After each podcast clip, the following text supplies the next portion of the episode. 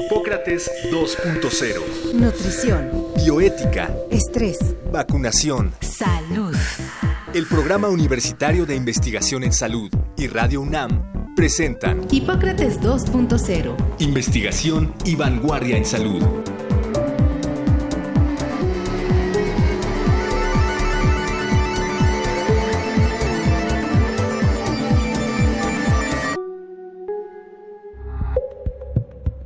La ciencia forense utiliza estrategias científicas que permiten a las autoridades tener elementos suficientes en la aplicación de la justicia. Su campo de conocimiento abarca elementos de criminalística, psicología, patología, genética, botánica, entomología y antropología, siempre trabajando de manera metódica e imparcial para proveer elementos objetivos dirigidos a esclarecer un delito. Para hablar sobre la formación de los científicos forenses, su campo de trabajo e investigación, hoy en Hipócrates 2.0 platicaremos con la doctora en Derecho Zoraida García Castillo, egresada de la Facultad de Derecho de la UNAM. Obtuvo el doctorado en Derecho por el Instituto de Investigaciones Jurídicas con especialidad en argumentación jurídica. Miembro del Sistema Nacional de Investigadores del CONACIT, actualmente es coordinadora de la licenciatura en Ciencia Forense en la Facultad de Medicina de nuestra universidad.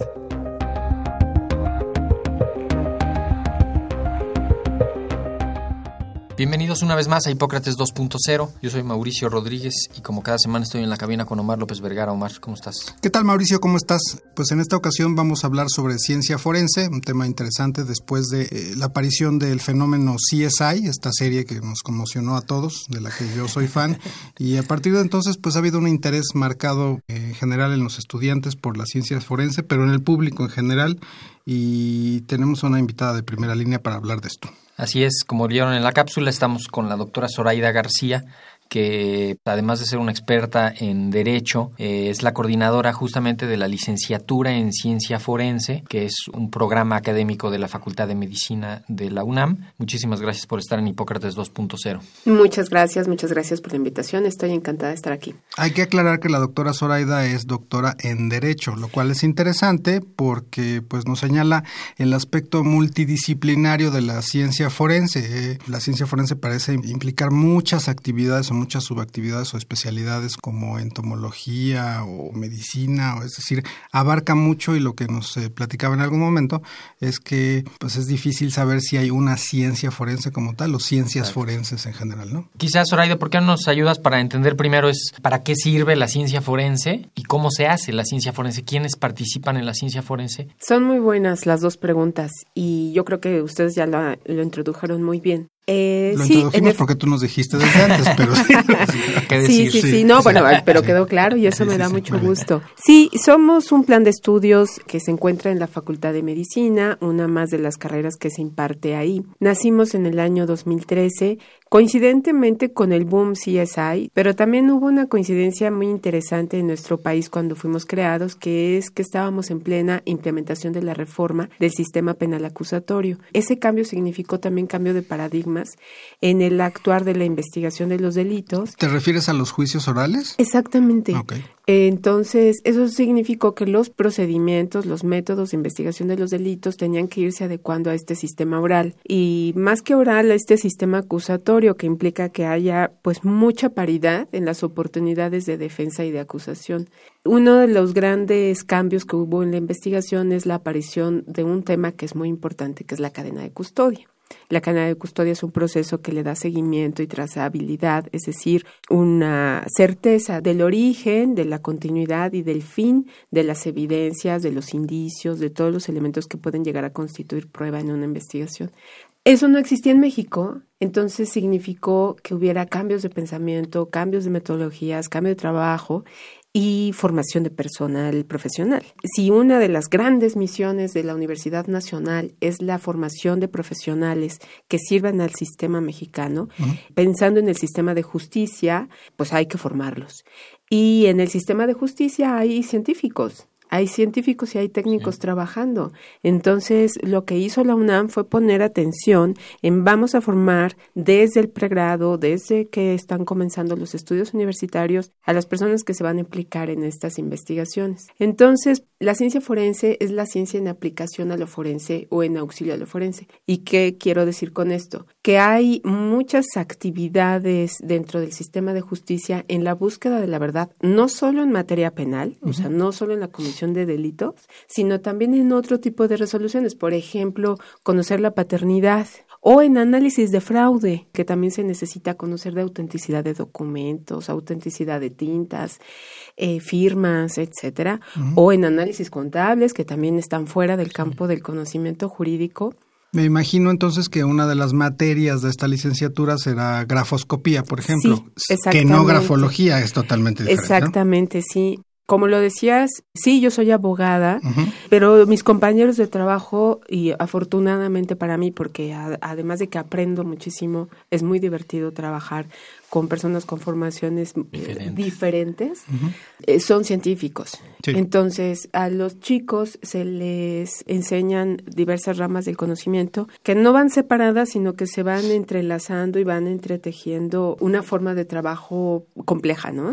¿Por qué no nos platicas un poco como qué materias son o qué, lleva alguien en una licenciatura de esta naturaleza? Mira, hay una línea de asignaturas que tienen que ver con el área biológica, hay otra con el área química, química otra con el área físico-matemática, otra muy importante con el área jurídica, otra con el área psicológica y después se van entrelazando porque no pueden ir separadas. ¿A qué me refiero con lo biológico? Bueno, empiezan con unos temas que son eh, morfofuncionales, anatomía, embriología, microscopía, van avanzando a bioquímica, a genética, pero cuando ven ese tipo de asignaturas siempre es lo que tiene que ver con la aplicación forense. Porque tampoco se pueden quedar enfrascados en el mundo de, la anatomía o en el que no después no tenga mucha implicación en lo, en lo forense, ¿no? O en el mundo bioquímico, genético, que es también tan complejo. Entonces vamos caminando hacia las aplicaciones forenses. En la química, por ejemplo, empiezan con las bases, pero las van aplicando inmediatamente a la química forense,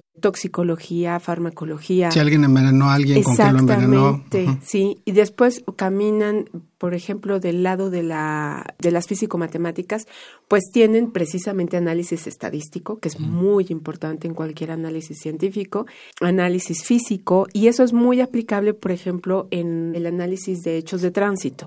Incluso la ruta de una mancha de sangre en la pared tiene también que ver mucho con análisis matemáticos y análisis físico. Como lo veíamos en Dexter, ¿no? En esta serie de la que yo era muy fan y cuyo final, pues me puse muy... No estuviste de acuerdo. No, les voy a pues todos, todos, lo odiamos, ¿no? Oye, Zoraida, y, o sea, todos estos, por lo que entiendo, eran profesionistas que estaban como cada uno especializado desde su propia carrera y la idea de la licenciatura es agrupar, tener, digamos, un punto de partida general que agrupe a todas estas eh, especializaciones. Lo describes muy bien. No estaban, siguen estando. Sí, y no los va a reemplazar. No, ¿Qué es lo que sucede actualmente y ha venido sucediendo en el campo forense en México y en muchos países, sobre todo en los países latinos? De pronto un químico que estudió química por azares del destino o porque así lo ha escogido, llega a trabajar a los servicios forenses. Y entonces en los servicios forenses le empiezan a dar un entrenamiento de aplicación muy forense. ¿no? Y seguramente hoy día lo entrenarán también en el seguimiento de cadena de custodia y en conocer ciertos conceptos en materia de derecho que tienen implicaciones en su trabajo. Y lo mismo puede ocurrir con un psicólogo. Con los médicos no, porque ahí sí que tenemos una especialidad, que es la medicina legal o la medicina forense. Y entonces, pues ellos ya tienen esa formación universitaria, pero ya en un nivel de especialidad. Entonces, sí, tienen esa formación en pregrado y se van especializando en algún momento en lo forense. El programa de ciencia forense es que desde el pregrado el científico forense tiene un conocimiento de las diversas áreas del conocimiento que tienen aplicación forense, es un conocimiento integrador y que además conocen del derecho, del derecho aplicado a lo que va a ser su herramienta de trabajo. El sistema penal acusatorio actual, teoría del delito, cómo se integra un tipo penal. ¿Qué es esto? ¿Qué significa? Los agentes del Ministerio Público, que son las personas que hacen la investigación de los delitos, son abogados. Y ellos saben cómo se define un delito en la ley y qué hay que probar, qué pruebas hay que tener para poder acreditar que sí se cometió el delito y quién fue o quién pudo haber sido. Eso siempre ha estado en manos de los abogados, cosa que en la que tenemos que ir enmendando la plana porque los abogados pues no conocemos de todo. Entonces no podríamos tener idea exactamente de qué tipo de pruebas son las que le pueden ayudar para acreditar ciertos hechos. Entonces eh, la colaboración del científico es muy importante. Un científico forense comprende entonces qué necesita el, mundo jurídico desde la ciencia y la técnica para poder integrar bien un caso. Me imagino que debe haber un choque de realidad muy duro entre un egresado de la licenciatura en ciencia forense en el momento que se inscribe en un ministerio público, pues sabemos que estamos en un país donde solamente 1% de los delitos se resuelven y se persiguen, el 99% quedan sin resolver, y donde pues los ministerios públicos funcionan más bien como dependiendo en quién aporta más dinero a la investigación. Y entonces pues yo pensaría que un egresado no sé cuáles son los mecanismos para evitar que entre en este sistema tan corrupto digo cómo será esa inserción de un egresado en este mundo tan qué diré yo perverso eh, estás tocando un tema importantísimo que además vieron también quienes analizaron este plan de estudios en el momento de su aprobación. En cuanto me incorporé, que fue en el momento mismo de su implementación, ya con el plan aprobado, esa fue una de las primeras recomendaciones que me hicieron las autoridades de la UNAM. Eh, están preocupados las comisiones, el propio Consejo Universitario, el Consejo Técnico de la Facultad de Medicina sobre la formación ética de los chicos, porque se van a enfrentar con ese mundo real sí corrupto, en donde las decisiones no dependen del profesionalismo, sino de otros factores. Es un gran reto, pero es algo que hemos tratado de cuidar desde un principio. ¿En qué sentido? Nosotros tenemos un sistema de ingreso que le llamamos indirecto, es decir, los chicos entran a la UNAM y si quieren venir a estudiar ciencia forense tienen que hacer un proceso aparte. Eh, hacen un examen de conocimientos, un examen psicométrico y una entrevista. Estos instrumentos nos permiten conocerlos un poquito más, tanto en sus capacidades como en su personalidad, en su inclinación vocacional, en sus razones para las cuales, por las cuales quieren estudiar esta carrera. ¿Cuál es su camino de entrada? O más bien a dónde van a entrar y luego los van a seleccionar. Sí, ellos entran a la UNAM. Para entrar con nosotros tienen que haber ingresado primero a la UNAM, a alguna, de las facultades que son participantes con nosotros. Precisamente como somos multidisciplinarios, ahí tenemos varias entidades académicas que participan. Por supuesto, Facultad de Medicina, que es donde estamos, pero también está Facultad de Química, de Ciencias, de Psicología, de Derecho, de Filosofía Habrían falta otras más, pero formalmente aquí están ingresando a cualquiera de las carreras, podrían de estas facultades, o también de FES, ah, pero que sean carreras eh, similares a las de estas facultades. Y ya que ingresaron y están en su facultad, vienen inmediatamente a hacer con nosotros examen, y si se quedan, pues nada más los cambiamos de carrera. Y en este proceso que les platicaba, podemos conocerlos un poco más y bueno, ya tener una, una impresión de sus motivos y de qué personalidades están ingresando con nosotros. Solo ingresamos a 36 muchachos cada año. 36. 36. Igual son recién egresados de la prepa. Son recién egresados de la prepa. No tienen que hacer nada antes. Ninguna carrera antes. Aunque sí he tenido alumnos que ya estudiaron Derecho y luego vienen con segunda carrera aquí, o un par de biólogos y se vinieron a hacer nuestra carrera aquí. Y después, durante la carrera, nos acercamos mucho a ellos con el programa universitario de tutorías para tratar de ayudarles e ir codo a codo en su proceso de enseñanza-aprendizaje y de otras cosas, ¿no? Porque los chicos y sobre todo a esta edad, pues pasan por muchos procesos psicológicos, anímicos, etcétera, de confrontarse con una carrera que la tenemos clasificada como de alta exigencia. Tienen y, quizás de alto riesgo psicológico, ¿no? Sí, también es importante. Ven muchas imágenes, muchos temas, muchos casos que son impactantes. Todo el tiempo estamos con temas crudos. Hay que acompañarlos, darles apoyo psicológico, no se los damos nosotros, tenemos un departamento de psiquiatría y salud mental en la facultad, entonces nos apoyan muchísimo. Y tienen clases de bioética, pero eh, les apoyamos con un seminario permanente que tenemos de bioética, hemos incluido también temas de género, entonces nos ha servido mucho como para el buen, la correcta decisión. Contra los temas de corrupción, lo que puede hacer la universidad es valores, la importancia de la decisión correcta, la confrontación con ciertas realidades. Tuvimos la fortuna de tener al doctor Volpi en la licenciatura, nos fue a platicar sobre su novela criminal.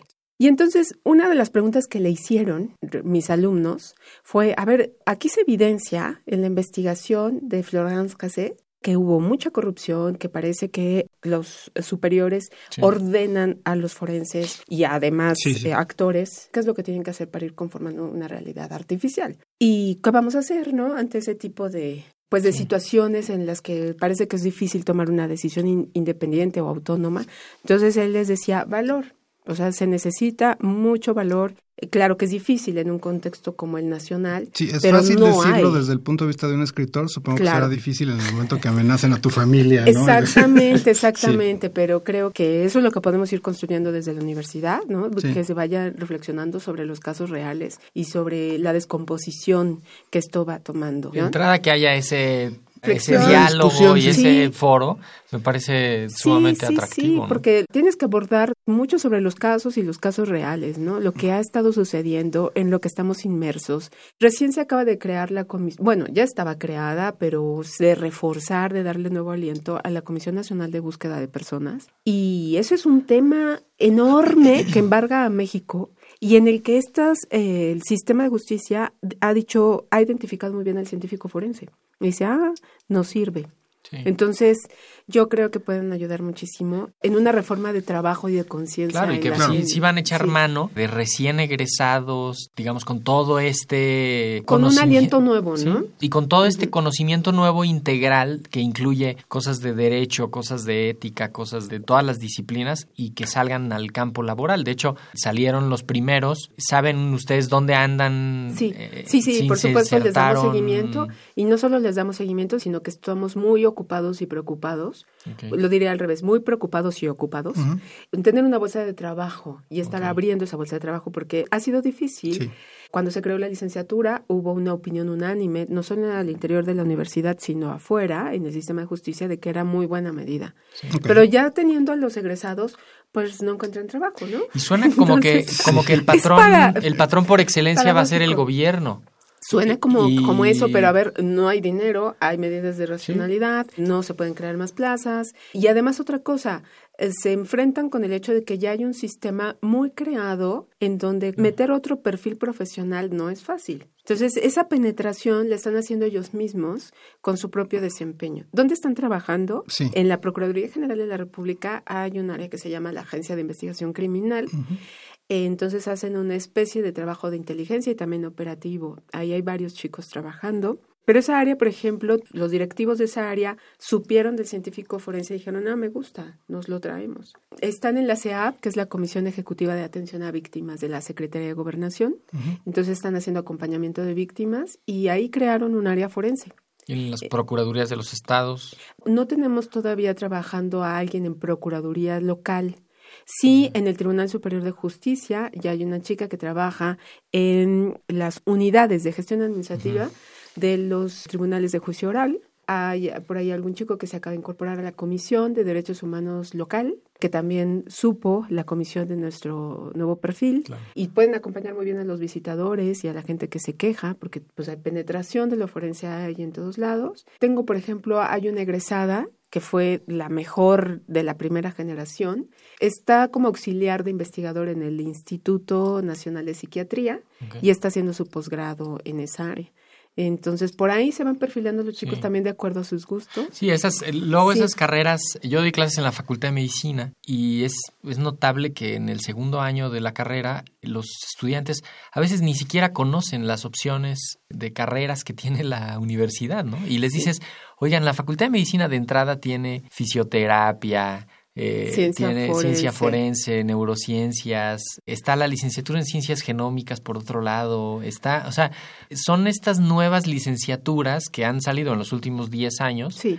y que justamente vienen a atender eh, necesidades sociales específicas y se necesita que también le entren ahí los jóvenes recién salidos se- de la prepa sí. con ganas. Sí, sí, con los perfiles profesionales tradicionales, pues no se resuelve del todo esas necesidades que hay que No, abordar me, de me manera quedé pensando si un ministerio público no más bien tendría que ser, quizá por ley, o abogado o licenciado en ciencia forense. Fíjate que sería una gran idea que se abriera el perfil profesional del agente del Ministerio Público. Hasta ahora la ley dice tiene que ser abogado. Abogado. Y si dijeran puede ser también un científico forense, sería la gran cosa. Sería maravilloso. Sería ¿no? maravilloso porque el científico forense conoce de derecho en lo que tiene que conocer en lo penal y conoce también de las aplicaciones científicas y técnicas para la investigación de los delitos. Sería maravilloso que nosotros pudiéramos ir abriendo esas posibilidades. Fíjate que en el mundo del derecho los abogados somos muy soberbios y sobre todo los que se van inclinando al trabajo judicial. Entonces hay una máxima del derecho que dice que el abogado es el perito de peritos. Y, El- y de verdad, el- ¿eh? El metaperito. El metaperito, en serio. Y entonces, pues los jueces se lo creen. Ah, y hay otra máxima que dice, tú dame los hechos que yo diré el derecho. Y todo eso ha operado por siglos en nuestro sistema de justicia y entonces se deja todo en manos del abogado para resolver asuntos complejos, que cada vez se van con el tipo de pruebas con el que vamos contando por, por los avances tecnológicos. Eso, eso es fundamental, incorporar eso, ¿no? O sea, Eh, eh, el análisis genético. Imagínate, o sea, tú le Sí. dices a un juez, pues tú, a ver, ¿qué resuelves con todo esto? Que son temas que salen fuera de su área de conocimiento. Y entonces sí que se necesita un, más mano de la ciencia y de la técnica en el auxilio de la Y esto a nivel mundial que tanto se está modificando. Digo, ve- vemos muchas series gringas donde hay un juez y el juez es este un licenciado en derecho Sí. o un doctor en derecho, pero Sí. también se podría imaginar uno a, a un licenciado o un maestro en ciencia forense, ¿no? Bueno, a ver, el científico forense existe en el sistema anglosajón desde hace mucho Desde hace tiempo. mucho. Desde hace mucho. Y de ahí la inspiración de las Sherlock Holmes hubiera sido series. un científico hubiera, forense. hubiera podido ser seguramente... Era medio Ajá. desafanado y a veces se saltaba las reglas y hacía cosas como sin avisarle a nadie y sin, respetar la cadena sin de protocolos, custodia. ¿verdad? Pero sí, claro, Todo lo pues es una perspectiva de indagatoria y de curiosidad científica, pues la tiene él, así que sí viene muy a cuento con el perfil del científico forense. Pero digamos, en el sistema anglosajón, eh, el científico forense sí es formado desde la licenciatura. Sí.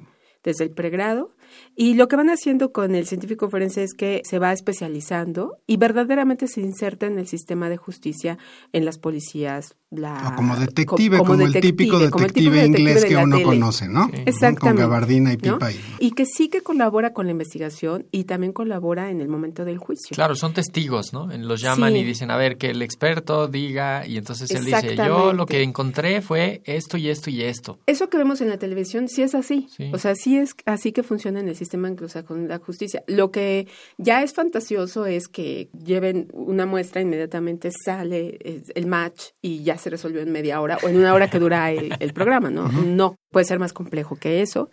Pero sí, esa es la inspiración del CSI. En sistemas como el nuestro, que tradicionalmente ha sido el romano germánico y en el que teníamos un proceso inquisitivo o semi-inquisitivo, esto significa que toda la investigación está en manos de un abogado, el agente del Ministerio Público, la voz del científico ha sido minimizada tradicionalmente. ¿no? Y están cambiando esa... Exactamente. Entonces, y también la importancia que ha tomado la prueba científica en nuestros Procesos. Pero un gran paso me parece que dio la Facultad de Medicina y la universidad cuando se creó esta licenciatura es que se haya concentrado los esfuerzos de investigación en lo forense. Entonces, nosotros tenemos varias líneas. Una que es muy importante, que es la de identificación de personas y que se compone por el área de antropología física, genética, entomología, dactiloscopía y odontología forenses.